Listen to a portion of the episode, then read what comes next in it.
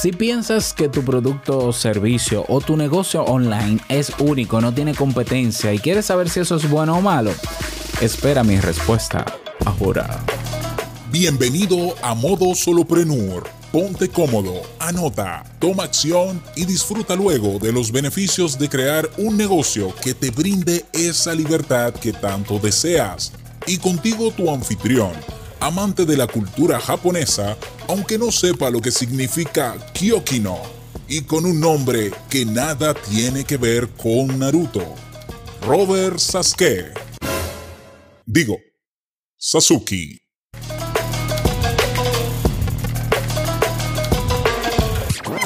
Hola, ¿qué tal a todos? Este es el episodio 148 de Modo Solopreneur. Yo soy Robert Sasuki, capitán de Kaizen, la mega plataforma donde tienes todo lo que necesitas para crear y lanzar tu negocio online. Recordándote dos cosas, aunque yo creo que no lo mencioné ayer, pero mira, este viernes comenzamos un curso gratuito para personas que desean crear su podcast. Se llama Crea un podcast exitoso. No te voy a dar muchos detalles.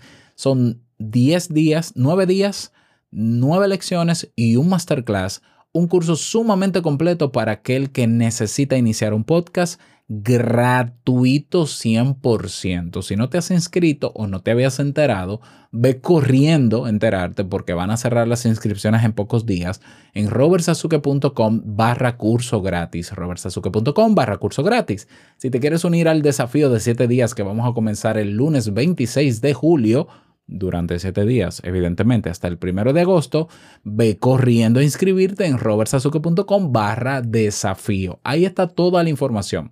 En robertsazuke.com barra curso gratis y en robertsazuke.com barra desafío para que no te lo cuenten.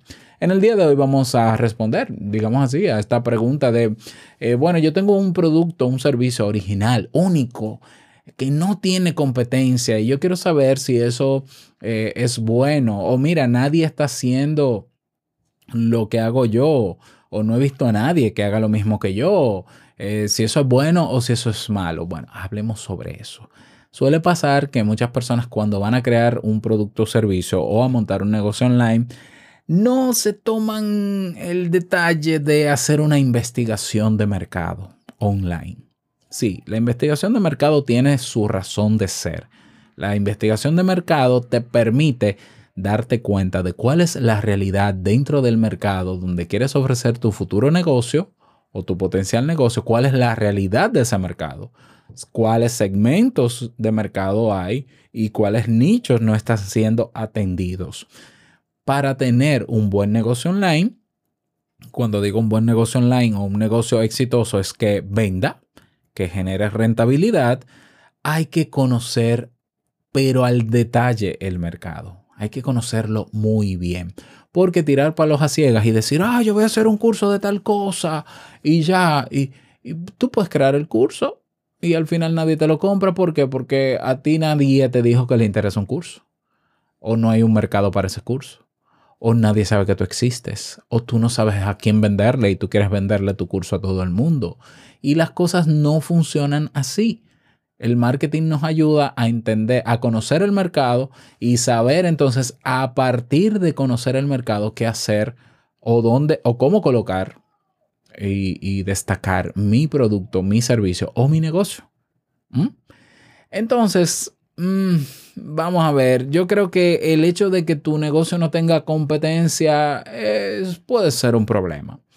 ¿Por qué digo que puede ser un problema? Porque si no hay competencia, puede que tampoco haya mercado. O puede que tampoco haya segmentos de mercado dentro de lo que tú quieres ofrecer. O puede que ni siquiera nichos haya. Entonces, si no hay competencia, mm, no es que tú no vas a poder posicionar tu producto, es que tú vas a tener primero que convencer a la gente de para qué existe tu producto y qué utilidad tiene. Y si la gente, y la gente, que si no hay, si no hay mercado es porque la gente no está pidiendo ese producto, no está pidiendo esa solución, no, no tiene un problema que tú vas a resolver con tu producto o servicio. Entonces tú tendrías que persuadir a la gente para que comprendan la necesidad de tenerlo. Y tú dirás, bueno, sí, porque quizás, eh, por ejemplo, hay empresas que comenzaron sin competencia. Apple que, hizo la primera computadora personal para las casas. Eh, no, sí y no. Eh, cuando Apple decide lanzar su primer computador para la casa, ya existía IBM con un computador personal, lo que pasa es que era más caro y generalmente se adquirían en, en negocios, en instituciones y el sistema operativo no era muy, muy amigable. Lo que hace Steve Jobs es que innova dentro de lo que ya existía, pero ya había mercado. No era muy grande, pero él amplió el mercado, pero existía. O sea, la gente comenzó a ver que sí podía ser útil tener un computador en casa y para eso, evidentemente, la gente de Apple tuvo que trabajar, invertir muchos millones en publicidad para crear esa necesidad, para que se viera esa necesidad. Lo que nos lleva a concluir que si tú no tienes competencia, puede que necesites invertir mucho dinero, mucho dinero en publicidad para persuadir a las personas para que comprendan que tu negocio eh, es necesario, que tu producto resuelva un problema, que tu servicio también, eh, que, esto, eh, el problema es que te vas a enfrentar también a la duda de la gente que va a decir yo nunca había visto esto, esto es nuevo, la gente se resiste a lo nuevo, la gente suele comprar lo que ya existe. Y si tú puedes mejorar lo que ya existe es mucho mejor. Entonces, la razón por la cual no tienes competencia, si todavía sigues afirmando que no tienes competencia, es casi seguro que tiene que ver con estos dos motivos. Número uno, tú no has sabido encontrar a tu competencia. Mm, eso quiere decir que tú no has hecho un buen análisis de la competencia y tienes que buscar más, tienes que buscar mejor. No porque donde yo vivo no hay eso, pero si es un negocio online, tiene alcance global y seguro que en otros países existe. Sí, pero aquí no. Pero aquí la gente quiere de verdad, necesita, eh, está pidiendo que tu producto, tu negocio exista. Yo te pongo el ejemplo de Kaizen. Kaizen, que es una academia de cursos online que se hacen al ritmo que tú quieras, que no son en vivo, que son grabados. En mi país no hay cultura de cursos online grabados. En mi, en mi país la gente está acostumbrada a ir a sentarse en un aula a que le den clases presenciales y ahora se han acostumbrado a que las clases sean por Zoom, pero en vivo. Entonces, como yo conocía el mercado donde estoy, pero como también conozco que fuera de este país sí hay países donde hay cultura de compra de cursos online, pues yo enfoqué Kaizen en otros países, en mercados como Estados Unidos, como México, como España.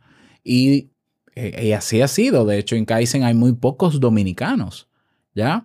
Entonces, ¿Tiene competencia Kaizen? Sí, fuera de mi país tiene competencia. En mi país no tiene competencia. Pero en mi país, mi país no está interesado en una academia así por, por el momento. Yo tendría, claro, que si yo quiero posicionar Kaizen, yo tendría que eh, invertir publicidad para que la gente entienda que se puede aprender sin tener un profesor en tiempo real y en vivo ahí. Pero yo tengo competencia porque mi negocio tiene alcance mundial. Entonces, Puede ser porque no has sabido encontrar a tu competencia o la otra razón es que realmente nadie está ofreciendo ese producto o servicio ni nada complementario. Y es ahí nuevamente el, el problemón. Entonces, en ese caso tú tendrías dos problemas. Te va a costar mucho dinero dar, darlo a conocer y evangelizar. Eh, y claro, el otro problema es que también ese impulso que tú le vas a dar a ese negocio original que nadie tiene porque realmente no tienes competencia, lo puede aprovechar rápidamente un competidor que llegue nuevo que se puede apalancar en la promoción que ya tú has hecho. Es decir, si yo Kaizen ahora quiero posicionarlo, eh, presentarlo en mi país y generar conciencia sobre la importancia de formarse con cursos online, en educación asíncrona, puede ser que comiencen a aparecer competidores. ¿Mm? ¿Por qué? Porque yo estoy abriendo un mercado que puede que funcione o puede que no, pero mientras tanto los demás se van a apalancar en que ya alguien está hablando de cursos online en diferido o en, educación asíncrona, déjame yo montar una academia también. Pero eso eh, no necesariamente es malo, eh, tan malo porque el que pica adelante, el que se adelanta y es el pionero, pues lleva cierta ventaja o delantera. Así que eh, si tu caso es ese, de que tú piensas que tu producto o tu negocio es único, no tiene competencia, averigua bien, porque probablemente sí. Yo creo que casi todo está creado. Yo creo que eh, a veces en vez de querer tener una idea única, súper original, ¿por qué mejor no mejoramos una idea que ya existe? ¿Por qué no podemos innovar frente a lo que ya existe? Es más fácil porque ya hay un mercado interesado en eso. Entonces nos ganaríamos ese, ese mercado sin hacer inversiones millonarias y puede que funcione mejor. Pero cada quien decide lo que quiere. Esa es eh, mi recomendación para ti en el día de hoy. Ese es el tema. Espero que te sirva. Me gustaría que por favor me lo confirmes si me escuchas en ebox y si me escuchas en, en YouTube. Sí, en YouTube. Yo leo los comentarios de YouTube. El, mejor lugar, evidentemente, para conversar sobre esto y sobre negocios online es en modosoloprenur.com. Tienes un botón que dice únete a la comunidad o ve directamente en tu navegador lacomunidad.tk, una T y una K, lacomunidad.tk y nos vemos dentro. Nada más desearte un bonito día, que lo pases súper bien y no quiero finalizar este episodio sin recordarte que el mejor negocio es servir de manera genuina el dinero solo una consecuencia. Nos escuchamos mañana en un nuevo episodio. Chao.